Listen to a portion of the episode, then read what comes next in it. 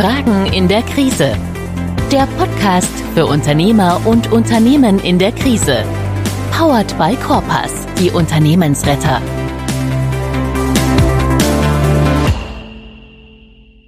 Herzlich willkommen zu unserer neunten Episode bei Fragen in der Krise, der Podcast von Corpus. Und heute in der neunten Episode geht es um das Thema Unternehmensnachfolge im Mittelstand. Dazu habe ich mir auch heute wieder Unterstützung geholt. Bei mir nach allerstrengsten Corona-Regeln hinter Plexiglas mit weit geöffneten Fenstern und äh, großem Abstand ist Jochen Siebenlist. Jochen Siebenlist ist seit 13 Jahren bei der Corpus, hat ursprünglich mal BWL studiert, hat sich fortgebildet zum Sanierungs- und Restrukturierungsberater am IFUS-Institut in Heidelberg. Er ist eigentlich ein gelernter Bankkaufmann und neben seiner saniererischen Tätigkeit unser Experte für Existenzgründung und Nachfolge. Und Jochen wird uns heute sagen, ähm, was bei einer Unternehmensnachfolge wirklich wichtig ist, warum es oft um den richtigen Zeitpunkt geht, warum mittlerweile externe Käufer den internen Nachfolgern auch vorgezogen werden und warum auch manchmal eine familieninterne Lösung gar nicht mal die beste ist. Doch bevor wir damit starten, noch kurz unser Disclaimer. Bis gleich.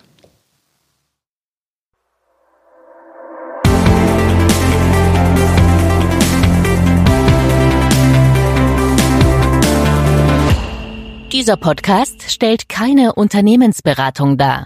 Um eine individuelle und zielführende Beratung zu ermöglichen, ist eine Analyse nötig, die im Falle der Podcast-Beiträge nicht oder nur stark vereinfacht bzw. anonymisiert erfolgen kann. Dennoch sind die Antworten, Kommentare und Hinweise den Berufsgrundsätzen des Bundesverbandes Deutscher Unternehmensberater BDU e.V. unterworfen.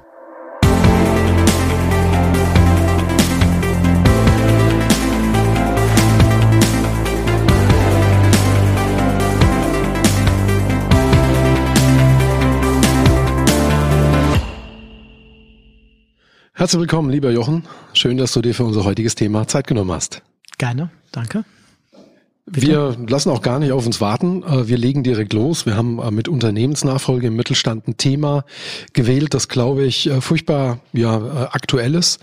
Ähm, ich habe ein paar Zahlen im Vorfeld mir angeschaut. Mehr als 260.000 Nachfolgen stehen die nächsten drei bis fünf Jahre im Mittelstand an. Zumindest hat das die Commerzbank in ihrer aktuellen Publikation im Fokusbericht ähm, herausgestellt.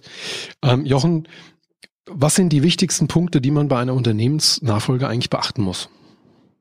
Ja, also erstmal äh, vielleicht nochmal kurz äh, auch die Rückmeldung von meiner Seite aus. Tatsächlich ist es wirklich so, dass äh, wir sehr viele Unternehmensnachfolgen jetzt äh, anstehen haben. Der Generationenwechsel ist im vollem Gange, das schon seit einigen Jahren. Thema Corona kommen wir vielleicht später nochmal dazu und können es abfrühstücken. Ich hatte auch eine Zahl, ne, wir sind ja Zahlenmenschen, wir BWLer, eine Zahl gelesen, dass allein in 2021 75.000 Euro, äh, 75.000 Unternehmensnachfolgen anstehen. Und da, das ist schon immer so das Thema, da kommen wir gleich zu deiner Frage, ähm, diese Unternehmensnachfolge, ähm, ja, wann kommt die, wann muss die kommen, was ist dann äh, der richtige Zeitpunkt, was ist wichtig dabei, also sprich, welcher Nachfolger soll gewählt werden und ähm, ja, wann muss der Verkaufsprozess starten? Also anders gesprochen, ähm, so eine Unternehmensnachfolge sollte man klassischerweise rechtzeitig beginnen. Das ist schon mal auch eine wichtige Nachricht, vielleicht gleich zu Beginn. Woran mache ich denn rechtzeitig fest? Was, was, was, woran mache ich das? Kann ich es greifen? Naja gut, es gehört ja zu allem im Leben eine, eine vernünftige Vorbereitung. Ne, jetzt mache ich ja auch das Thema Unternehmensgründung, sag meinen Gründern immer, also wenn es ein klassischer Gründer ist, nehmt euch die Zeit, bereitet es vernünftig vor. Es gibt viele Gründer, die sagen, naja, ich habe gestern gegründet, ich brauche morgen einen Businessplan bei der Bank. Das funktioniert in der Regel nicht. So, genauso bei Unternehmensnachfolgen. Man sagt, naja, umso früher, umso besser. Jetzt kann man sagen, naja, fang ja nicht zehn Jahre vorher an, wenn ich mein Unternehmen verkaufen will. Aber so ein Horizont von drei Jahren sollte schon sein mindestens ne, durchaus mal fünf, sieben Jahre, wo ich mal so langsam die Prozesse angehe, wo ich sage, okay, wo will ich mit meinem Unternehmen hin, wie will ich es ausrichten, Stichwort Braut hübsch machen auch am Schluss. Da dauert es eins, zwei Jahre, ne, dass ich das also entsprechend auch dann äh, sauber aufstelle, das Unternehmen. Und ich brauche natürlich meine Zeit, um vernünftige oder die richtigen Nachfolger zu finden. Die können durchaus aus der Familie kommen, wobei wir da auch schon mittlerweile wieder so ein Trend sehen in zwei, drei Jahren, dass immer weniger Unternehmensnachfolger aus der eigenen Familie rekrutiert werden. Das hat verschiedene Gründe, kommen wir glaube ich auch nochmal dazu dann später. äh, als dass äh, Unternehmen dann letztendlich äh, fremdverkauft werden. Also ob das jetzt ein Management by in, by out ist, ob es jetzt klassische Finanzinvestoren sind. Aber das dauert alles seine Zeit, das vorzubereiten, das ja in diese Richtung zu lenken. Und eins ist ganz wichtig, und das ist mir heute ganz wichtig, ich bin zwar eher bei jungen Gründern unterwegs, Unternehmensnachfolge auch dann, ne, auf der Seite, wo halt junge Menschen Unternehmen kaufen möchten, aber auf der Unternehmensverkaufsseite sollte man schon darauf achten, ja, dass der Unternehmer in einem gewissen Alter dann auch ja beginnt loszulassen. Das heißt, wenn ich doch äh, als Unternehmer irgendwo mit 65, 70 Jahren anfange darüber nachzudenken, das Unternehmen zu verkaufen, dann wissen das andere auch. Also sprich, der Druck steigt dann. Der Druck, der Zeitdruck, ne, das ist ja dann irgendwann mal endlich, also nicht das Lebensalter, aber irgendwo die, das Alter als, äh, als Unternehmensführer letztendlich. Und das wissen aber auch dann die, die es kaufen sollen. Das heißt, da ist ganz wichtig, vielleicht noch wichtiger, rechtzeitig mit zu beginnen, also drei, fünf, sieben Jahre, das so langsam, wie gesagt, in die richtige Bahn zu lenken. Genau. Ist so üblicherweise das Alter, das du ganz häufig siehst, wenn es um diese Nachfolgeregelung geht? Sind die Leute früh dran oder sind sie wirklich in der Tat zu spät? Also wann legen die so los in der Praxis? Naja, ich glaube, da gibt's mittlerweile auch so ein bisschen Paradigmenwechsel. Früher hätte ich mal behauptet, waren die äh, Unternehmensverkäufe, da waren die Unternehmerpersönlichkeit schon relativ alt gewesen, also sprich das Thema nicht loslassen wollen. Ne? Das hat man regelmäßig, das sieht heute regelmäßig noch, wo man sich denkt, na ja, gut, gib's doch an die nächste Generation. Oder die nächste Generation sagt, der lässt nicht los, sag's mal so ganz salopp, äh, und verlassen das Unternehmen dann. Also vielleicht auch das Thema irgendwo, wo man aus der eigenen Familie gar keine Nachfolger bekommt, weil die irgendwann sagen, dann suche ich andere Wege. Ne? Mittlerweile, ich glaube, es ändert sich so ein bisschen in den Köpfen. Das heißt, ja, es wird vielleicht medial anders da aufbereitet, es wird anders da äh, letztendlich dann äh, diskutiert in der Öffentlichkeit, dass man sagt, na ja, guckt rechtzeitig nach, dass ihr jemanden findet. Jetzt krieg ich ja, wenn ich dann beispielsweise bei einer IHK, bei einer Handwerkskammer in, als Mitglied dann äh, registriert bin letztendlich, da krieg ich ja mit über die verschiedenen Medien, da gibt's ja verschiedene Seminare etc es gibt ja viele, viele Unternehmensnachfolgen. Es ist ja nicht so, dass ich allein auf der grünen Wiese stehe und sage, ich heb mal die Hand und dann kommt einer und kauft das Unternehmen. Sondern auch da habe ich ja so ein bisschen Angebotsnachfrage, Druck letztendlich. Ne? Und da ändert sich was. Also das ist, wird schon besser, aber noch mal, je früher, desto besser. Jetzt versuche ich es wirklich nochmal so ein bisschen in Altersscheiben zu schieben. Ähm, das heißt also, wenn ich jetzt vielleicht Anfang und Mitte 50 bin, dann ist das vielleicht ein besserer Zeitpunkt, wie wenn ich Anfang oder Mitte 60 bin. Richtig, genau. Also ich hatte mir mal so, so Themen rausgelesen, hat ja auch mal so in diese Commerzbank gibt's aktuell so eine Studie mal reingeschaut. Bei der IHK gibt's äh, immer wieder mal so Artikel dann in den Zeitschriften etc. Äh, da gibt's im Endeffekt drei Stichwörter, drei Schlagwörter, die dann äh, das so ein bisschen beschreiben. Das heißt mit muss vorsichtig ausdrücken, äh, mit zunehmendem Alter, Thema Innovationsbereitschaft. Bin ich noch bereit, neue Innovationen durchzusetzen? Will ich das? Kann ich das? Jetzt denke ich immer an die Elterngeneration von mir. Äh, ja, wir, unsere Kinder, die, die lernen das Spielen leicht, die neuen Techniken. Die Elterngeneration tun sich schwerer. Das passiert mir auch schon. Also ich möchte jetzt nicht sagen, nur weil ich jetzt äh, älter 60, 70 bin, äh, kann ich es nicht mehr, sondern das passiert uns ja auch schon. Also die, die Welt verändert sich. Das nächste Thema ist dann Digitalisierung. Das ist ja eine brutal brutal stetige Entwicklung. Durch Corona wurde es vielleicht nochmal verschärft, nochmal beschleunigt. Und das dritte war, ist dann theoretisch auch der Investitionsstau.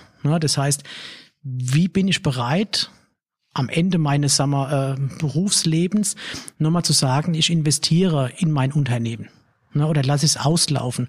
Und da ist halt die Gefahr letztendlich, wenn ich dann über 60 bin, Mitte 60, vielleicht schon 70 bin, bin ich da nochmal zu bereit, zu investieren in Innovationen, in Maschinen, in Digitalisierung. Will ich das? Kann ich das? Da habe ich halt die Chance, mit Anfang, Mitte 50 noch eher die Weichen zu stellen. Mir vielleicht ein Team außenrum zu bauen, auch selber, wenn ich es selber gar nicht mehr leisten kann oder leisten möchte, aber ich kann es vernünftig vorbereiten, aufbereiten. Das Unternehmen das ist jetzt ganz wichtig für die Zukunft, äh, ja, zukunftsfähig zu machen letztendlich. Das ist entscheidend. Hm. Da möchte ich nochmal zurückkommen auf deine erste Aussage. Da hast du ähm, die Aussage getroffen, die Braut hübsch machen. Ist es das, was du darunter verstehst? Also dann eben auch diese Zukunftsfähigkeit, diese Investitionsstaus nochmal auflösen. Ähm, was verstehst du unter dem Begriff und wie, wie passt das zu, zu diesem, ja vielleicht zu dieser wachsenden Passivität mit steigendem Alter. wenn man das überhaupt so salopp formulieren darf. Also, dass, dass so eine Innovationsbereitschaft, Investitionstätigkeit zurückgeht mit steigendem Alter, das ist, glaube ich, liegt auf der Hand. Das ist eine. Das andere, was du jetzt angesprochen hattest, Thema Braut hübsch machen, das ist so ein bisschen aus der BWL wieder herausgegriffen. Gibt es auch logischerweise in anderen Bereichen, aber jetzt aus der BWL-Logik herausgegriffen.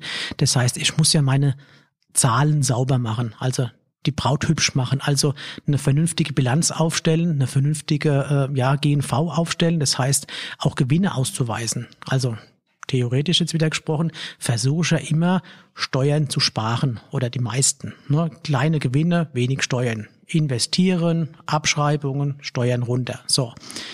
Wenn ich aber das Unternehmen verkaufen will, muss ich ja, sollte ich mehr Gewinne wieder ausweisen. Warum? Da kommen wir zum Thema. Ich muss ein Unternehmen dann irgendwann einen Unternehmenswert herausbekommen. Also ich brauche eine Kaufpreisgrundlage.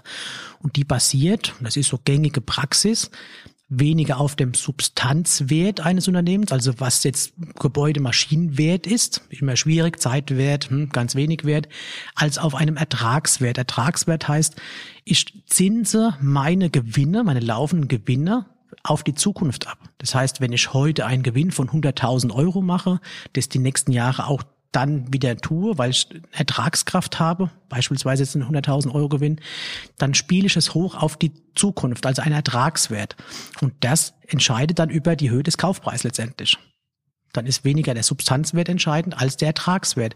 Wenn ich aber jetzt in meiner GNV null Ergebnis ausweise, dann ist ja erstmal das Unternehmen nichts wert. Und das ist das, was ich sage, Braut hübsch machen. Und die Braut hübsch machen heißt, das kann ich nicht heute anfangen und morgen sagen, naja, dieses Jahr mache ich schon 1000 Euro Gewinn. Ich müsste es, und so wird es ja in der Regel auch in der Praxis getan, rückwirkend drei Jahre belegen können. Weil was bringt's mir äh, bei einer Unternehmenswertung zu sagen oder dem Käufer zu sagen, ich habe die letzten drei Jahre keinen Gewinn gemacht oder nur einen geringen Gewinn gemacht. Aber jetzt, wo ich verkaufen will, bin ich bei 100.000 Jetzt Gewinn. sprudeln die Gewinne. Und jetzt sprudeln die Gewinne. Jetzt, weil ich auf die Idee komme, das Unternehmen zu verkaufen. Das glaubt ja keiner. Die Nummer nimmt ja keiner ab. Das heißt, dann bin ich zu spät. Deswegen, was wir gesagt haben, drei, fünf Jahre vorher anfangen, diesen Prozess anzuleiern, Prozesse zu optimieren, vielleicht nochmal Investitionen zu tätigen, aber vor allem halt auch die Braut hübsch zu machen in Form von, naja, Bilanz, Finanzkennzahlen letztendlich, genau. Finde ich einen sehr, sehr guten Hinweis. Ähm, neben dem mh, mm, Thema Zeitpunkt ähm, habe ich in dieser Studie auch gelesen, dass mittlerweile die externen Käufer familieninternen Lösungen vorgezogen werden. Das hat mich sehr überrascht. Das hat sich jetzt auch die letzten Jahre stark verändert. Ähm, hast du eine Erklärung, warum das der Fall sein könnte, warum immer mehr externe Personen oder, oder, oder, oder Unternehmen herangezogen werden, wenn Nachfolgen anstehen, anstatt Familien intern Nachfolge zu betreiben? Naja gut, ich glaube, es ist historisch schon immer so ein Stück weit ähm, schwierig gewesen für die Nachfolger in der Familie. Warum? Auf der einen Seite klar die Eignung fehlt vielleicht durchaus. Also ich habe den Unternehmer, der es nach vorne gebracht hat, in der Generation eins. Da kann man nicht automatisch davon ausgehen, dass die Interessenslage und die Eignung in der zweiten Generation die gleiche ist. So. Nächstes Thema ist, gibt dann überhaupt der, sagen wir, der Unternehmer in der ersten Generation ab? Wann gibt er ab? Ne, das hat man vorhin schon mal gesagt gehabt. Das ist eine. Das andere ist dann, äh, welche Vorstellung hat der Unternehmer, der es verkaufen möchte, auch an die eigene Generation. Da geht es nicht nur um finanzielle Gesichtspunkte, das ist auch immer so ein Streitthema durchaus, sondern geht es auch darum, wie das Unternehmen weitergeführt wird. Also früher war es ja noch patriarchischer äh, gelöst, das Ganze das ganze Unternehmen oder das ganze Thema letztendlich, da gibt's ja auch schon Entspannung. Also in den Berichten oder in den Berichten steht ja auch immer drin, äh, Frauen an die Front, sag's mal so. Ne? Also früher war ja automatisch der Sohn im Unternehmen, der hat das Unternehmen weitergeführt oder auch nicht. Mittlerweile werden zumindest mal die Töchter schon mal aufgenommen in diesen Pool der möglichen Käufer oder Übernehmer. So, das ist eine. Das andere ist letztendlich, es bewegt sich was im Markt. Also das Thema M&A, wie so schön auf Englisch, Neudeutsch heißt ja, äh, ja Übernahmen, ne, über Firmenübernahmen heißt dann, äh, ist ja letztendlich so geregelt oder hat sich ja so entwickelt, dass es ja immer mehr auch externe Investoren geben, die Unternehmen im Mittelstand kaufen. Das war ja früher klassisch, na ja, klar, Börsenunterne börsennotierte Unternehmen, Großunternehmen, da gab es immer einen Markt für Mergers and Acquisitions, für M&A. Mittlerweile geht es auch ein Stück weit runter. Man sieht es an dem Commerzbank-Bericht. Auch die Commerzbank interessiert sich für Themen, für Mittelstandsthemen, Mittelstandsübernahmen. Warum? Die Zahl der Übernahmen steigt an, haben wir ja gesagt gehabt. 75.000 dieses Jahr, 260.000 nächsten Jahre. Da ist Musik im Spiel. So.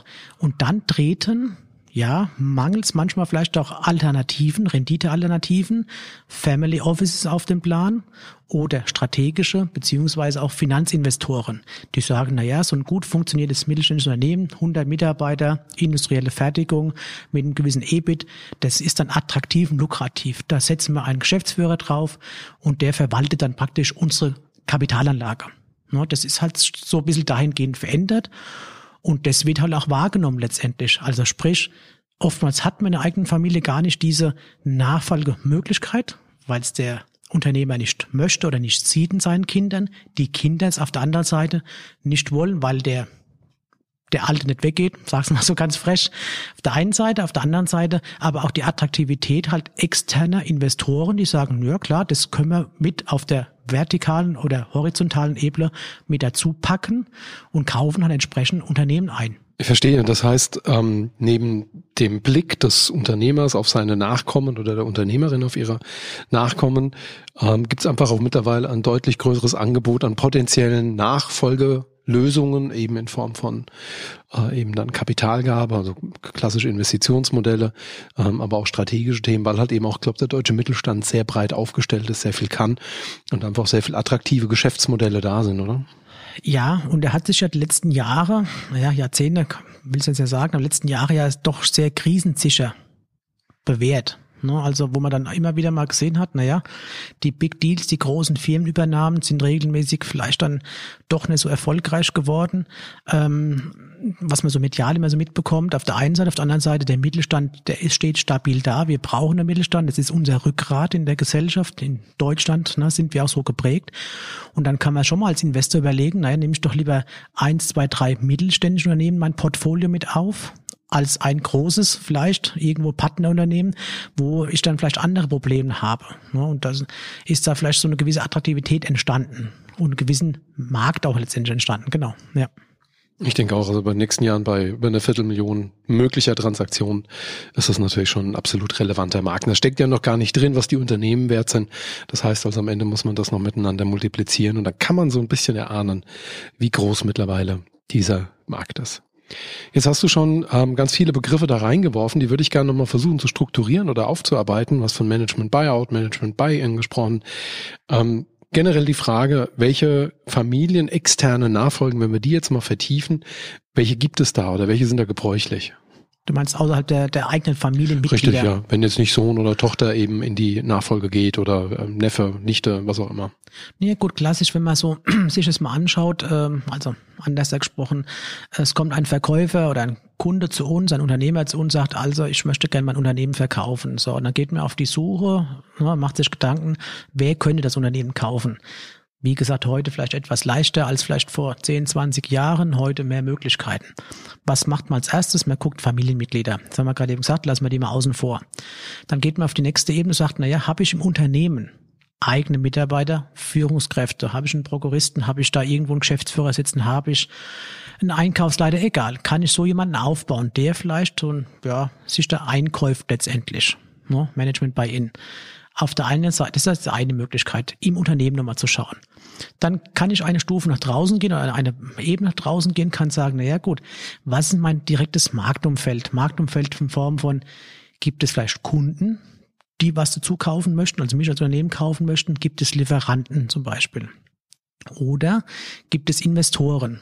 Hatten wir schon mal gesagt gehabt, es gibt Finanzinvestoren, die haben etwas kürzeren Anlagehorizont, die sind da ein bisschen mehr renditeorientiert, also kaufen mit Rendite wieder verkaufen innerhalb von ein paar Jahren. Es gibt strategische Investoren, genauso wie die Family ne, Familienbüros, Family Offices letztendlich, die ist natürlich an einer strategischen Beteiligung interessiert. Das heißt, klar, Rendite ist wichtig, aber die haben eine langfristige, ein langfristiges Interesse. Und so geht man dann letztendlich vor. Man fängt vom Innersten an, Familie, ja, nein, dann vielleicht im Unternehmen, ja, nein. Und so geht man halt eine Schicht nach außen und schaut dann auf den Markt letztendlich, wer Interesse haben könnte, das Unternehmen zu kaufen.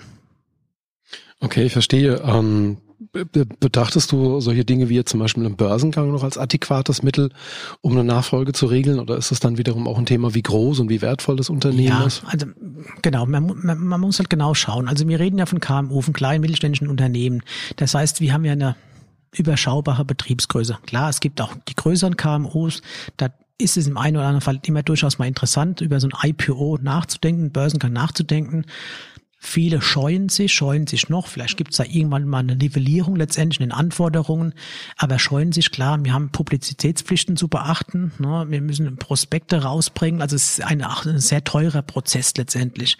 Also so was wir immer so mitbekommen, ist schon, dass äh, die meisten Unternehmensverkäufe im KMU-Bereich dann doch tatsächlich, behauptet jetzt einfach mal so, noch ganz klassisch an strategische Investoren, ne, sei es äh, vertikale, horizontale Ebene, dann auch ein Stück weit verkauft werden. Börsengang, ja, überlegenswert, aber ich glaube, das ist mehr so ein Thema für größere, bisschen größer, größere KMU-Unternehmen, wenn überhaupt dann sinnvoll, ja. Halte ich auch wieder für einen ganz wichtigen Hinweis. Äh, selber einfach mal auch ein bisschen auf die Kunden, auf die Lieferantenliste schauen, welche Namen da dabei sind, wer hat da Interesse am, an, dem, an dem Unternehmen, ne, das eventuell zu erwerben, weiter mit dem Unternehmen als strategischen Partner genau. zu arbeiten. Und das können dann in der Tat, glaube ich, sehr attraktive Partner sein, wenn man da eben familienextern dann eine Lösung sucht. Jetzt möchte ich einer Sache nochmal nachgehen. Du hast gerade schon gesagt, bei dem, bei dem äh, Management Buy-in ähm, gibt es beispielsweise einen kaufmännischen Leiter oder irgendwie eine besondere Führungskraft, die eine hohe Affinität zum Unternehmen hat, die vielleicht sich da auch mit, mit einer Selbstständigkeit hervortun möchte. Ist das denn realistisch, dass dann, wenn diese Personen nicht wirklich auf, auf großen Geldbeuteln gebettet sind, dass sie dann auch so etwas realisieren können? Will ihm nicht vorgreifen, aber äh, hast du das schon erlebt? Ist das durchaus in der Praxis möglich für so jemanden, äh, ein Unternehmen als Nachfolger zu erwerben und dann auch zu übernehmen? Also, tatsächlich möglich und auch in der, in der Realität oder in, in der Praxis immer wieder so ein, so ein schwieriges, heikles Thema, ein Unternehmen zu kaufen. Wenn ich zunächst erst mal im Unternehmen irgendwo, ja, meinetwegen in der Geschäftsführung tätig war, ähm, hatte immer was mit finanziellen Mitteln zu tun. Das heißt, äh, gibt es ja auch wieder zwei Möglichkeiten. Ich kann es klassisch bei Fremdfinanzierung machen, also Fremdkapital, Bankfinanzierung darstellen. Ich kann aber dann durchaus auch versuchen zu sagen, naja gut, ich nehme mir einen strategischen Investor mit dazu. Das heißt, der strategische Investor bringt das Geld, ist der Mehrheitsgesellschafter und wenn ich jetzt mal mich bezeichne, ne, bin jetzt äh, die ganze Zeit da angestellt gewesen im Unternehmen, bin dann der Minderheitsbeteiligte, aber macht die Geschäftsführung. Also ich kann dann praktisch so eine, so eine Zweierlösung dann schon finden und das wird auch immer öfters gemacht. Aus dem ganz einfachen Grund, ein strategischer Investor kauft ein Unternehmen, der kauft aber auch die Kultur mit, die Unternehmenskultur. Das heißt, da ist es natürlich umso wichtiger, das relativ schnell reinzubringen, zu überführen ne, und entsprechend dann aufzubauen, äh, überzuleiten letztendlich. Und da ist es am einfacher oder einfacher, wenn ich einen Mensch aus dem Unternehmen mitführen kann, mitziehen kann, wenn er es übernimmt, der kennt die Leute, der kennt die Kunden, der kennt die Lieferanten. Das heißt, es ist für mich dann eigentlich fast schon ideal als strategischer Investor in dem Fall, da ich sage, naja gut, ich bringe das Geld, ich krieg die Rendite am Ende des Tages, klar, aber ich habe jemanden, der das Geschäft so weiterführt, wie er es kennt. Ne? Was man vielleicht auch immer da, äh, dazu sagen muss in dem Kontext, äh, es wird ja immer so sein bei Unternehmensverkäufen, dass auch der Verkäufer, der Unternehmer, ich will nicht sagen gezwungen wird, aber vertraglich schon so äh, dahin gebracht wird, dass er mindestens zwei bis drei Jahre im Unternehmen bleibt. Genau aus dem Grund heraus, weil bei KMU ist ja die Unternehmerpersönlichkeit entscheidend oder sehr wichtig. Ne, da ist ja viele Lieferantenbeziehungen, Kundenbeziehungen äh, Beziehungen bauen darauf auf. Und da wird es schon gefordert, dass auch der Unternehmer mit dabei bleibt. Das heißt also, ne, so die gewisse Abhängigkeit und diese Überführung am Ende des Tages. Genau. Eine Sache, die mir in dem Zusammenhang noch untergekommen ist, äh, ist der Begriff der Stilllegung. Jetzt besteht da immer so ein bisschen die Gefahr, äh, Stilllegung mit Insolvenz zu verwechseln. Ähm, könntest du in dem Kontext einfach nochmal erklären, was da auch Stilllegung bedeutet oder wie das aussehen kann, beziehungsweise warum die Stilllegung für eine Unternehmensnachfolge oder eben für nicht eine Nicht-Nachfolge dann auch eine, eine Lösung sein kann? Also ja, Stilllegung ist halt immer so, wir würden jetzt erstmal denken, ist der Weisheit letzter Schluss. Also wenn ich das Unternehmen verkaufen kann, dann lege ich es still. Ich liquidiere das Unternehmen. Ich verkaufe mein Sachanlagevermögen, wickel meine, ich sag mal, Verbindlichkeiten, Forderungen ab und dann ist das Thema durch. So, ähm, was ich jetzt in der Praxis gesehen hatte, letztes Jahr äh, Corona, ne, besondere Herausforderung, gab es doch immer wieder den einen oder anderen Unternehmer, der gesagt hat, äh, Zukunft ungewiss, verkaufen, schwierig. Wo kriege ich jetzt einen, Verkäu einen Käufer her in diesem ganzen Prozess, gerade zu dem Thema Corona? Da war ja gerade vor einem Jahr jetzt, ne, Anfang des letzten Jahres, war ja sehr viel Unruhe und sehr viel Nervosität im Markt gewesen. Und da hat der eine andere schon, also bei einem war es konkret gesagt, wisst ihr was, Feierabend. Der hat dann tatsächlich sein Unternehmen stillgelegt, hat sein Anlagevermögen verkauft. Wir hatten sogar mal Inventarliste bekommen, die haben wir dann äh, weitergegeben äh, und haben gesagt, also ne, Kunden, die halt was weiß ich für Maschine brauchen.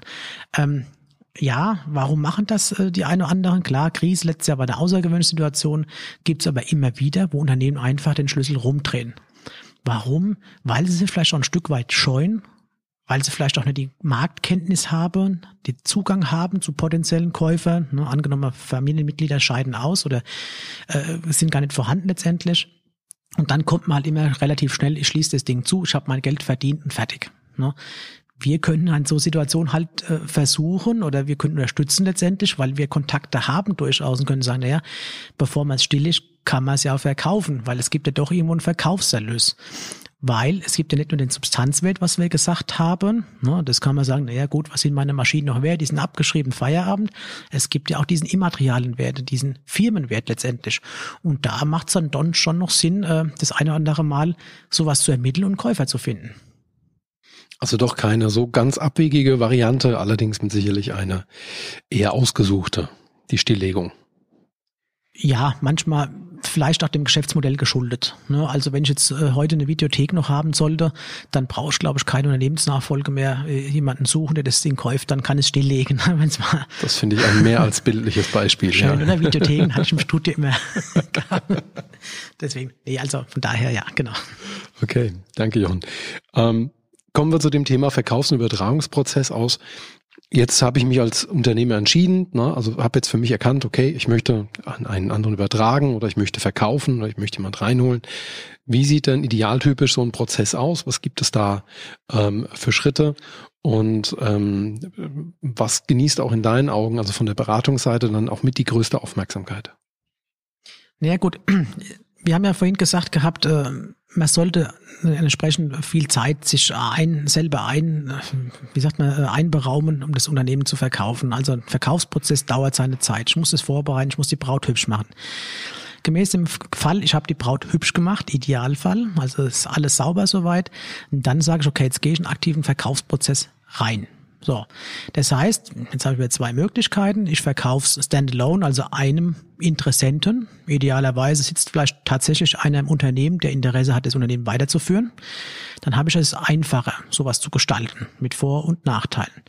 Auf der anderen Seite könnte ja durchaus sein, der sagt, na ja, da gibt es im Unternehmen niemand, der es übernehmen will. Ich gehe jetzt raus in die freie Natur und gucke da letztendlich, wo ich ein Unternehmen finde dann wird es ein bisschen diffiziler. Das heißt, ich habe dann tatsächlich eine, ja, einen klassischen M&A-Prozess, den ich durchschreite, idealerweise mit Beratern, die dabei unterstützen. Und da bin ich so in diesen, sagen wir, in vier Phasen teilt man es ein. Also der, der M&A-Berater redet immer von vier Phasen. Das eine ist die sogenannte Vorbereitungsphase, ne, sagt es dann eigentlich aus.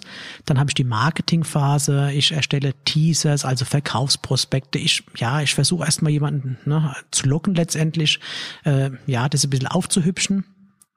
Dann komme ich in diese sogenannten Due Diligence äh, das ist die Prüfungsphase, die ist sehr wichtig. Da, ja, je nach Betriebsgröße habe ich dann meine Steuerberater, Rechtsanwälte an Bord, die dann gegenseitig die Verträge prüfen, ne, also was der Vergangenheit war, Bilanzen sich anschauen etc. Und äh, zu guter Letzt am Schluss ist dann die Verhandlungsphase und da geht's halt ums Eingemachte. Das heißt, alles ist geprüft auf Herz, auf Nieren.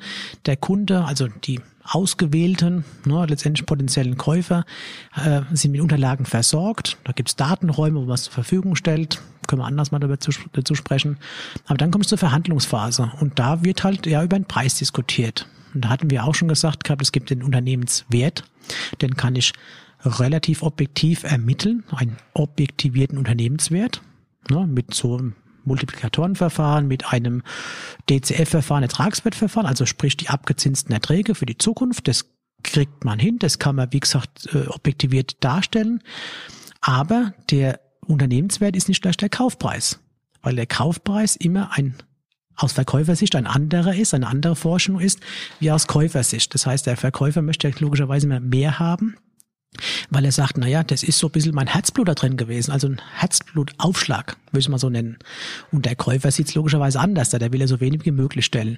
Also diese letzte Phase, wo es nur noch wenige Interessenten sind, wo man schon ein bisschen selektiert hat, das ist nochmal so die heiße Phase am Schluss. Mit wie vielen Personen oder mit wie vielen ähm, Interessenten geht man so in diese letzte Phase? Hast du da einen Erfahrungswert?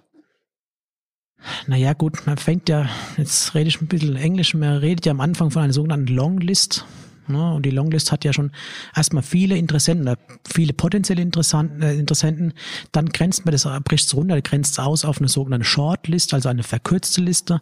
Da sind noch wenig Interessenten da. Und das guckt man sich dann auch nochmal an und sagt, okay, wie gehen konkret, ist die Frage zu beantworten, konkreten Gespräche vielleicht mit zwei, drei, vier ist glaube ich schon zu viel, wo man wirklich dann an konkrete Verhandlungen geht. Aber in der Regel ist es so, und das sind die Erfahrungen, wenn man mit diesen spricht, diesen zwei, drei Unternehmen, dann ist ein ernsthaftes Kaufinteresse da und aber auf der anderen Seite ein ernsthaftes Verkaufsinteresse. Also alles andere wird vorher selektiert. Weil klar, am Anfang ist das Interesse von vielen groß, noch dazu, wenn ich vielleicht ein gut dastehendes Unternehmen habe, aber dann divergieren Interessen oftmals, ne, die Ansprüche. Also wir hatten vor zwei Jahren einen tollen Unternehmensverkauf gehabt, da wurde dann auf äh, Käuferseite, äh, wir haben die Verkäuferseite beraten, auf Käuferseite äh, ein sehr, sehr niedriger Kaufpreis aufgerufen. Das haben die dann halt entsprechend so runtergerechnet mit Risikobewertung etc. War eine Baubranche gewesen, dass wir dann gesagt haben, okay, dann ist der, kommt der nicht bei uns auf die Shortlist drauf, beziehungsweise mit denen brauchen wir gar nicht sprechen. Ne, weil da hätte die Verkäufer gesagt, also das macht keinen Sinn. Weil er den Kaufpreis von vornherein schon viel zu negativ viel oder zu gering Ja, viel hat. zu niedrig. Okay. Also vielleicht, keine Ahnung, 50 Prozent von dem gewünschten oder angedachten Kaufpreis oder Verkaufspreis, genau. Ja. Also wie gesagt, am Ende spricht man mit zwei, drei, vielleicht sind es mal vier, aber maximal. Okay, ich verstehe. Du hast noch was ganz Wichtiges gesagt. Ähm, ich will's, ich selber weiß, was es ist, aber trotzdem, ich glaube, wichtig, dass es alle Hörer verstehen.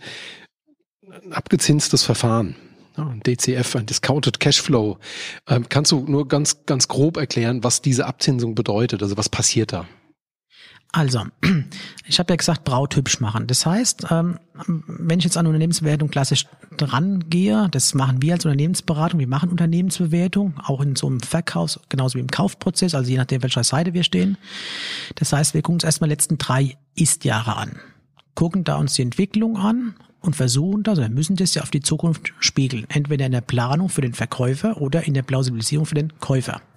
Das heißt, ich plane dann drei bis fünf Planjahre im Detail. Das heißt, ich gucke mir jede jedes Konto an, jede Bewe also jedes, jedes Konto, ja, jede einzelne Position, mache eine Detailplanung. Dann kriege ich am Schluss, am Ende des Tages, kriege ich ja da einen entsprechenden Gewinn heraus, ne, ein Jahresüberschuss. Das ist der eine. Dann habe ich dann nach fünf Jahren nochmal eine sogenannte ewige Rente. Das ist halt immer so ein Jahr, wo man sagt, okay, das wird unter gewissen Annahmen solange das Unternehmen am Markt existent ist, immer diese Gewinne abwerfen. So, ich habe also eine Detailplanungsphase und eine ewige Rente hinten raus. Diese Gewinne ziehen sich dann letztendlich für die Zukunft ab. Ne, das heißt, ich diskontiere die, sage, okay, ich habe jetzt jedes Jahr meine 100.000 Gewinn, die habe ich aus der Vergangenheit heraus ermitteln können, weil ich kann sich fortschreiben, das wird so kommen, das Geschäftsmodell gab auch schon Geschäftsmodelle, hat man entsprechendes reduzieren müssen, weil sich das verändert hat, das Geschäftsmodell oder ähm, keine Ahnung, was da vielleicht äh, sich verändert hat, eine Konsolidierung, wie auch immer. Und das zinse ich ab auf die Zukunft, auf die, ich sag's mal so ganz salopp, auf die Ewigkeit. Um dann am Ende des Tages einen sogenannten Unternehmenswert, einen Ertragswert herauszubekommen. Und das ist mein ja, Unternehmenswert, wie ich es gerade eben gesagt hatte, die Grundlage für die anschließende Kaufpreisverhandlung. Okay, danke dir. Ähm weiterer Punkt, an dem ich nochmal anschließen möchte, du hast gerade so eine Situation beschrieben, in der auf einmal der Käufer einen ganz anderen Blick auf den Unternehmenswert und damit auf den Kaufpreis hat wie ähm, der Verkäufer. Ähm, trifft, ist es da der Begriff der Informationsasymmetrie? Also geht es da im Prinzip darum, dass die in dem Moment unterschiedliche Informationsstände haben und auch unterschiedlich bewerten? Ja klar, also der Verkäufer ne, auf der einen Seite sagt ja, mein Unternehmen ist das beste Unternehmen, das es überhaupt das es auf der ganzen Welt gibt. Ne, also das ist ja also ne, Wahnsinn, perfekt. Da ist so viel Herzblut drin, da ist ja so viel, ja, so viele Möglichkeiten drin. Der Käufer sieht es ja gerade wieder anders. Also es geht ja letztendlich auch so ein bisschen um A, die Kaufpreislogik, aber klar auch um die Informationslogik. Also das heißt, was, wie, wie will ich es ausdrücken? Ähm, als Käufer weiß ich ja gar nicht, ich habe ja nicht den vollen Zugang zu Informationen. Ich versuche über diese Due Diligences das hinzubekommen, also sprich diese steuerliche Prüfung, die rechtliche Prüfung. Ich gucke mir Verträge an, Gewährleistungen, Bürgschaften, alles drum und dran. Ja, das ist richtig. Aber trotzdem habe ich nicht die komplette Informations äh, Informationsspektrum wie jetzt der Verkäufer. Und da habe ich eine gewisse Asymmetrie und da divergiert dann am Schluss auch letztendlich die Kaufpreisvorstellung. Genau. Ja. Okay. Kennst du Techniken, um das zu beseitigen oder damit besser umzugehen? Du hast Datenräume schon mal angesprochen. Vielleicht auch da eine kurze Erklärung, was das ist oder wie man sich das vorstellen muss. Was kann man da für Maßnahmen ergreifen, wenn Informationsasymmetrien bestehen? Naja gut, also bei einem vernünftigen Verkaufsprozess, habe auch schon beide erlebt, äh, ist tatsächlich so, dass man versucht, den Käufer, wenn er dann irgendwann mal diese, sagen wir, in diese letzte Verhandlungsrunde mit eintritt, vorher ist natürlich immer so ein Thema Datenschutz, ne, klar, Käufer oder Kundenschutz, Lieferantenschutz äh, wichtig, aber wenn der jetzt in letzte Runde eintritt, dann versucht man schon den Käufer bestmöglich mit Informationen zu versorgen. Zu versorgen in Form von Bilanzen, Auswertungen, Verträge, Gesellschafterverträge, alles, was da außen rum spielt. Jetzt, wie tauscht man Informationen aus? Auch immer unter der Geheimhaltung. Klar, da gibt es entsprechend alle Geheimhaltungsvereinbarungen. Und dafür gibt es oftmals auch Datenräume. Also mittlerweile Cloud-basiert. Früher ganz klassisch, wie es es alles noch nicht so gab mit der IT. Dann hat man wirklich ja, Räume in Anführungszeichen, äh, ich sag's mal, angemietet oder bereitgestellt, wo dann halt der Käufer ich sage jetzt auch mal wieder so bildlich, mit seinen Anwälten reinmarschiert ist und hat sich die Verträge durchgeblättert und ist dann wieder rausgegangen. Dieser Datenraum ist mittlerweile digital. Das heißt, das kann ich ja entsprechend technisch so darstellen, dass ich genau sehe, wer geht wann rein, wie lang bleibt wie lang drin, guckt sich welche Dokumente an. Also da versuche ich bestmöglich Transparenz zu schaffen als Verkäufer. Oder ich, verk oder ich fordere es als Käufer, ne? dass ich also so viel Unterlagen wie möglich bekomme. Bei äh, KMU sieht man dann doch immer wieder mal bei kleineren Unternehmensverkäufen, ja, dass die Informationen sehr spärlich herausgegeben werden. Also da sind die Unternehmer teilweise so weit, dass sie sagen, ah, ich habe Angst, da irgendwelche Lieferanten Unterlagen, Daten herauszugeben. Hat jetzt einen Fall auf dem Tisch liegen gehabt. Ähm, da will der Verkäufer partout nicht seinen Namen offenlegen, legen, der Kunden. Ja, jetzt hat er also acht Kunden, die machen dann irgendwo einen Umsatz von jeweils 10, 20 Prozent. Aber er hat Angst, dass keine Ahnung, was mit den Kundendaten passiert. Und das ist dann halt schon schwieriger. Da bedarf sehr viel Vertrauensaufbau. Da unterstützen wir auch gerne, indem wir halt sagen, naja, wir führen mal so Gespräche zusammen an einem Tisch und da muss man ja schon sehr auf den Menschen auch eingehen letztendlich. Weil KMU Menschengeschäft. Na, währenddessen, wenn ich jetzt ein Großunternehmen betrachte, da kommt halt die Abteilung 1 zur Abteilung 2 und da werden halt Informationen, Daten ausgetauscht. Ich würde sagen, da läuft es ein bisschen technischer letztendlich.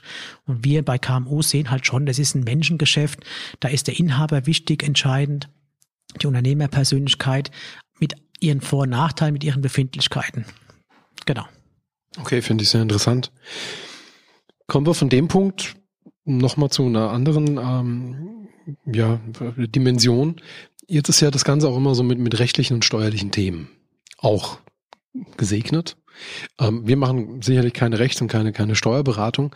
Kannst du trotzdem mal irgendwie einen Einblick geben, wie zum Beispiel Steuerberater oder Anwälte dann eben auch in den Prozess mit eingebunden werden, an welcher Stelle die notwendig sind und was da eventuell auch für Fallstricke lauern? Ja, also jetzt auch wieder aus meiner Erfahrung gesprochen. Äh, da hatten wir jetzt äh, letztes, vorletztes, also vorletztes Jahr, auf letztes Jahr auch einen Unternehmenskauf begleitet. Jetzt könnte man sagen, naja gut, wir lehnen uns zurück, weil wir wissen, dass der Kaufpreis ist, das der Wert und der ist realistisch und das können wir alles plausibel auch äh, nachvollziehen oder berechnen, hat sie ja gesagt, der Unternehmenswert kriegt mir objektiviert hin. Ja, aber dann tatsächlich braucht es auch immer einen Steuerberater, der es aus der steuerrechtlichen Schiene her, heraus betrachtet, also sprich, was werden für Steuern ausgelöst, in dem konkreten Fall, um das vielleicht greifbarer zu machen, in welchem Firmenkonstrukt wird das übernommen. Also konkret war eine GmbH gewesen, Besitz- und Betreibergesellschaft. Im einen ist also Gebäude war praktisch im Unternehmen drin. Dann ist schon die Idee, ne, was man halt dann so tut, dass man sagt, okay, wir trennen das einfach. Die eine Unternehmung, die eine GmbH hält die Immobilie, die andere GmbH hat ja was mit dem Thema Haftung und Sicherheiten zu tun, äh, miete die Immobilie an. Und das auseinander zu strippen, beziehungsweise halt so ein Konstrukt im Positiven jetzt äh, darzustellen, bedarf's rechtlich schon gesehen eines Steuerberaters. Ne?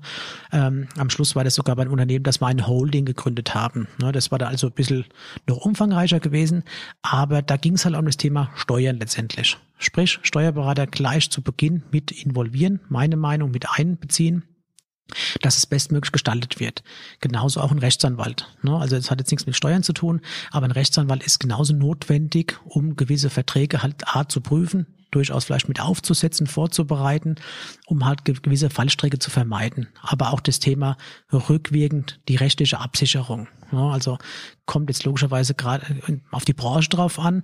Wenn ich sowieso die, die Baubranche im Hinterkopf habe, äh, da muss man schon ein bisschen aufpassen, ne? Gewährleistungsansprüche. Äh, da sind wir wieder bei dem Thema, mache ich das über ein Asset-Deal, mache ich einen Share-Deal, also kaufe ich reine Anteilswerte eines Unternehmens, kaufe ich nur Assets heraus als Vermögensgegenstände. Das muss man sich schon alles genau betrachten, in Kombination mit dem Steuerberater, aber auch mit dem Rechtsanwalt. Genau. Also sprich, Steuern, vielleicht noch das Thema, Entschuldigung, äh, ja, geht ja, wenn ich auf Verkäuferseite jetzt bin, das Thema auch dann nochmal Erbschaftssteuer, Schenkungssteuer, ne, wenn es innerhalb der Familie ist, äh, Einkommensteuer, solche Themen. Aber da sind wir im Steuerberater immer dran, da haben wir unsere Kontakte, wenn es dann der Käufer, Verkäufer jetzt in der Form nicht mitbringt. Genau. Okay bin jetzt zwei, dreimal darüber gestolpert, dass auf einmal zwei Begriffe im Raum standen, ähm, wo ich gemerkt habe, da ist ein Unterschied drin. Äh, zum einen haben wir immer wieder mal vom Kaufpreis gesprochen und vom Unternehmenswert. Und dann wurde mir klar, das sind unter Umständen zwei unterschiedlich große Beträge. Kannst du da mal den Zusammenhang erklären, beziehungsweise vor allem den Unterschied erklären? Und ähm, ist dieser Unterschied an irgendeiner Stelle auch nochmal wichtig? Naja, wie ich ja gesagt hatte, Unternehmenswert ist den, den Wert, den ich objektiviert, also objektiv ermitteln kann. Das heißt, ich habe eine GNV vorliegen, eine Bilanz vorliegen, also die, die, die Unternehmenszahlen vorliegen, ich habe Planzahlen vorliegen, darüber kann man logischerweise streiten über Planzahlen, aber ich kann irgendwo einen Unternehmenswert herausrechnen, hochrechnen, abzinsen, diskontieren, wie wir es gesagt haben. So, das kriege ich hin. Aber dann habe ich das andere Thema des Kaufpreises. Also am Schluss, was wieder ein Unternehmenswert wird nicht gekauft, sondern der Kaufpreis wird bezahlt. Warum? Weil der Verkäufer eine andere Wert- oder Preisvorstellung hat als der Käufer. Und dann ist die Thema Verhandlungsgeschick halt die entscheidende Frage. Ähm, wer hat vielleicht mehr Verhandlungsmacht in dem Moment? Da sind wir wieder bei dem Thema, je älter der Unternehmer wird, desto größer ist der Druck, desto mehr schwindet auch die Verhandlungsmacht. Weil wenn ich weiß, der Unternehmer ist 80 Jahre alt, dann weiß es auch der andere, der potenzielle Käufer und sagt, dann warte ich halt noch zwei, drei, vier, fünf Jahre und kaufe das Unternehmen dann zu einem weitaus niedrigeren Preis, weil er muss er verkaufen, weil er dann vielleicht gar nicht mehr, ne? Punkt. Ähm, also sprich, der Druck wächst und er hat die Verhandlungsmacht des Käufers. Das heißt, der Preis, der dann ermittelt wird, der Kaufpreis, ist immer ein anderer wie der Unternehmenswert. Idealerweise liegt der nahe zusammen. Da sind beide Seiten, ne, könnten dann zufrieden sein, wenn man sagt, okay, man hat den Unternehmenswert, den realistischen Unternehmenswert bezahlt, bezahlt bekommen. Aber in der Praxis ist es halt dann tatsächlich, wie gesagt, eine Verhandlungsmacht. Habe ich was, das du willst, dann bezahlen mir mehr. Angebot und Nachfrage. Oder umgekehrt, ich muss verkaufen. Stichwort Distressed M&A. Also ich bin ein Unternehmen, das in die Schieflage geraten ist durch Corona, ohne Corona. Also sprich, habe irgendwo eine Krisensituation.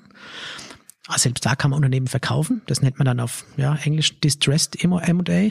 Ähm, da habe ich natürlich keine Verhandlungsposition. Das ist natürlich ganz schwierig. Deswegen ist immer ein Unterschied oder in der Regel Unterschied zwischen Unternehmenswert und Kaufpreis. Ist das äh, dann irgendwann auch mal für den Erwerber irgendwann auch ein steuerliches Thema, wenn, wenn ein Unternehmenswert und ein Kaufpreis zu stark voneinander da divergieren? Ich erinnere mich da an das Thema Goodwill. Ne? Das war ja dann immer so das Thema, wenn man für ein Unternehmen mehr bezahlt, als es eigentlich über den Substanzwert wert ist, dann entsteht ja im Prinzip diese Abschreibung, die Goodwill-Abschreibung als solches. Aber ähm, das war jetzt noch, noch aus unserer gemeinsamen Bankerzeit dann ein Gedanke, der sich da eingeschlichen ja, hat. Ja gut, also wenn, wenn das jetzt meinst, Julian, habe ich die Frage vielleicht so nicht äh, verstanden. Also klar, ist immer die Frage, wie setzt der Unternehmenswert dann zusammen oder der Kaufpreis im Endeffekt. Ähm, und dann wird schon ein Teil immer dieser Firmenwert sein, der immateriale Firmenwert, der Goodwill sein, also sprich dann irgendwo, ich sag mal, die Kundendatei. Ne? Und da reden wir dann, wenn es dann die Frage, das ist letztendlich über das Thema äh, der Abschreibungen, der Abschreibungslogik. Also ein Firmenwert schreibe ich in der Regel, das müsste jetzt hoffentlich mein Wissen so richtig sein, über drei Jahre ab. Ne? Da habe ich eine andere eine Abschreibungshistorie, äh, wie wenn ich jetzt sage, okay, ich kaufe jetzt klassisch gewisse Assets, die ich dann übernehme und auf einen gewissen längeren Zeitraum vielleicht abschreibe. Ne? Genau. Super, ja, schön, dass wir da den Deckel draufgekriegt haben. Ähm, kommen wir zum letzten großen Themenfeld, lieber Jochen. Ähm, wenn jetzt so ein Nachfolger, Nachfolgerin gefunden ist und der sich mit dem Thema Finanzierung auseinandersetzen muss, welche Möglichkeiten hat der? Was gibt es da für Wege? Was ist aus deinem Blickwinkel in der Praxis wirklich gangbar ähm, und was ist erfolgsversprechend? Also, das hat mir auch schon gesagt. Also erstmal die Frage, wo kommt der Käufer her? Kommt er aus der Familie? Ist es oftmals leichter. Das heißt, klar, ähm, der Sohn übernimmt vom Vater, die Tochter übernimmt vom Vater oder von der Mutter oder von den Eltern. Äh, da wird oftmals so eine, ich sag eine Kaufpreisstundung auch vereinbart. So. Andere Möglichkeit, im Unternehmen kauft der, was weiß ich, der Einkaufsleiter des Unternehmens. Dann kann man das auch, klar, dann ist vielleicht die Eigenkapitalmöglichkeit, die Fremdkapitalmöglichkeit nicht ganz so stark, weil auch ne, eine Bank sagt, naja, können wir dem das Geld so eins zu eins durchreichen. Wird mittlerweile, was ist mittlerweile, wird glaube ich schon sehr lange auch so, so praktiziert, äh, das gesteuert über ein sogenanntes Verkäuferdarlehen.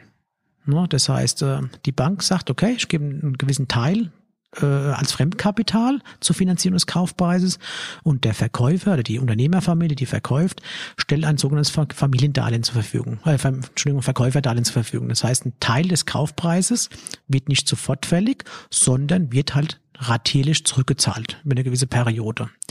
Das andere, was wir auch schon hatten, wäre das Thema, dass äh, eine Minderheits Gesellschafter dann auftritt. Also ich mache jetzt Geschäftsführer, ich ne, führe das Unternehmen jetzt als Minderheitsgesellschafter und suche mir einen solventen Kapitalgeber, also sprich eine Bank, Fremdkapital haben wir ja gesagt, aber jetzt, was ich damit meine, ein Investor, sei es ein strategischer Investor, ein Finanzinvestor, sei es jetzt ein Family Office, letztendlich, die dann das Kapital zur Verfügung stellen. Und das sind so die klassischen Möglichkeiten. Also immer so Thema Fremdkapital äh, über eine Bank, idealerweise oder beziehungsweise klassischerweise. Und ansonsten gibt es immer die Möglichkeit, halt ersatzweise Eigenkapital ne, über halt, wie gesagt, strategische Investoren oder im Familienkreis oder halt dann äh, weitergedacht über Ver Verkäuferdarlehen. Du hast einen Begriff erwähnt, Kaufpreisstundung. Wie muss ich mir das denn vorstellen? Naja, gut, so, so ein Verkäuferdarlehen funktioniert ja so. Kaufpreis eine Million Euro, die Bank bezahlt 800.000 Euro, 200.000 Euro kommen vom Verkäufer. Jetzt normalerweise wäre ja so, ein Million Kaufpreis, das heißt, der Kaufpreis würde ja irgendwann mal im Monat 1, 2, 3 fällig werden, ein Million Euro. Durch diese Thematik Verkäuferdarlehen würde es wie folgt passieren. 800.000 Euro kämen über eine Bankfinanzierung beispielsweise und 200.000 Euro über das Verkäuferdarlehen. Das heißt, der Käufer zahlt dem Verkäufer seinen Kaufpreis, der ja eigentlich sofort fällig wäre. Klar, verkaufe heute ein ne, Unternehmen, verkauft er dann über, sagen wir, einen Zeitraum von fünf Jahren beispielsweise. Der Käufer zahlt dem Verkäufer einen Teil des Kaufpreises, das in Anführungszeichen gestundet ist, über fünf Jahre zurück. Mit einer Zinsentilgungsrate, das ganz normal dann äh, äh, geregelt ist vertraglich.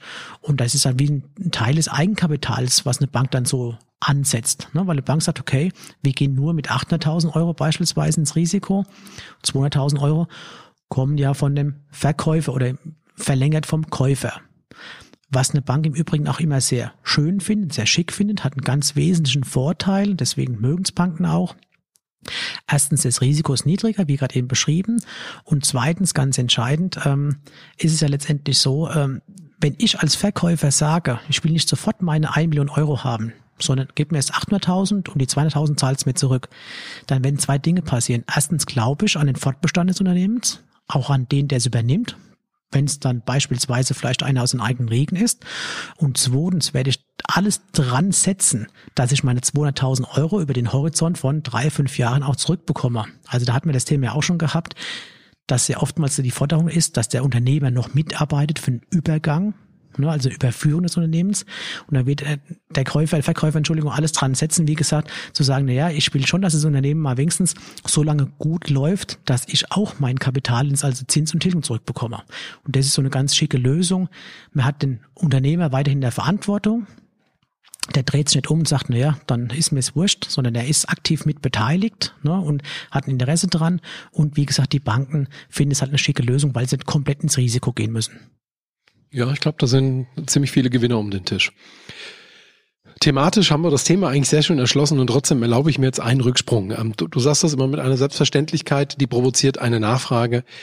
Jetzt hast du gesagt, diese äh, potenziellen Verkäufer kommen dann in Kontakt mit strategischen Investoren, klar, dann spielen eigene Kunden und Lieferanten wieder eine Rolle, oder mit so etwas wie einem Family Office. Jetzt kann ich ja das Branchenbuch schlecht aufschlagen unter F wie Family Office nachschauen. Wie kriege ich denn sowas in der Praxis hin, wenn ich mich für den Verkauf an einen solchen eben kapitalstarken Investor interessiere? Wie komme ich denn an Family Office ran? Wie komme ich die in Kontakt?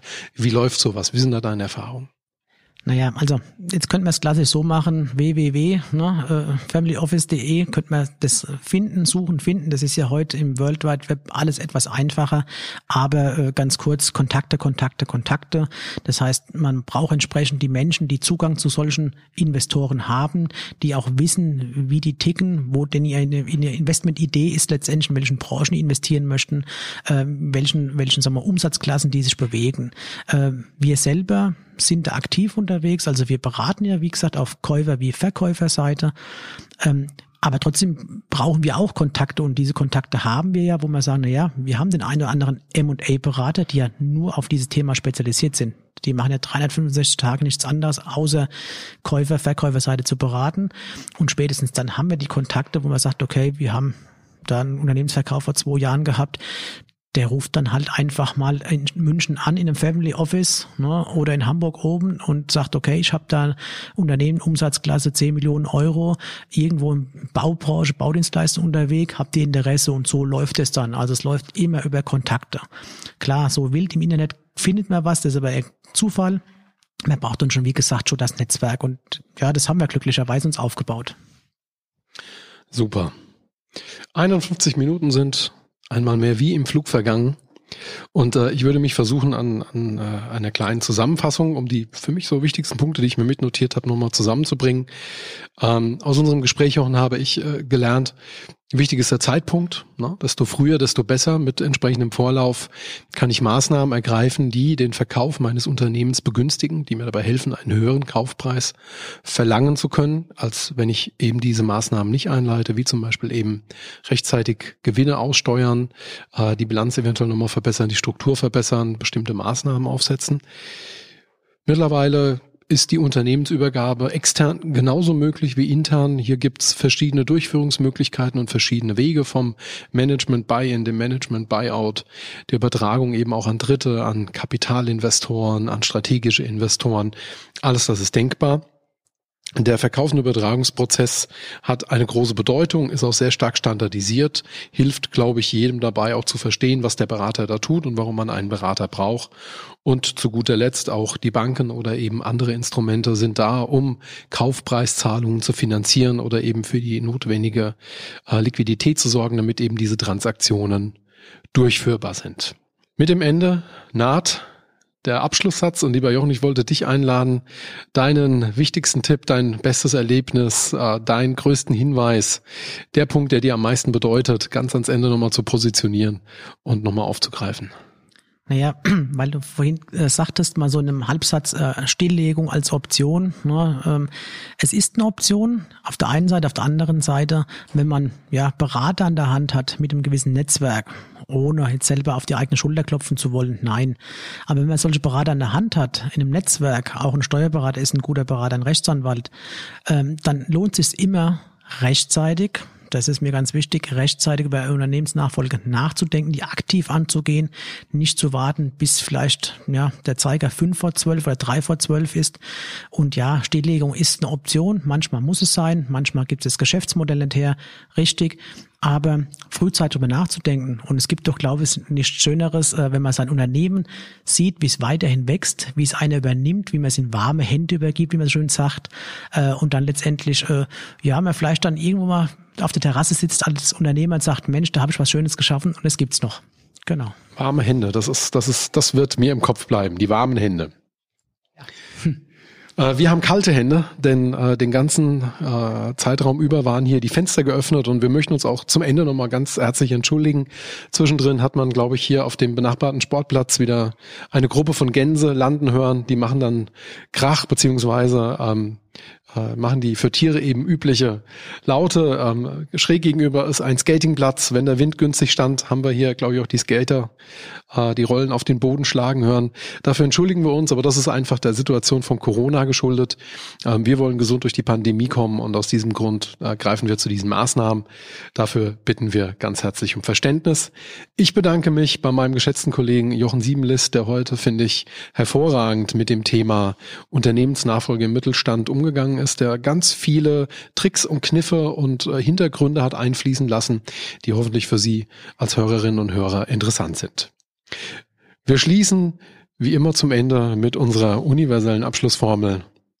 Am Ende wird alles gut und wenn es noch nicht gut ist, dann war es noch nicht das Ende. Bis zum nächsten Mal.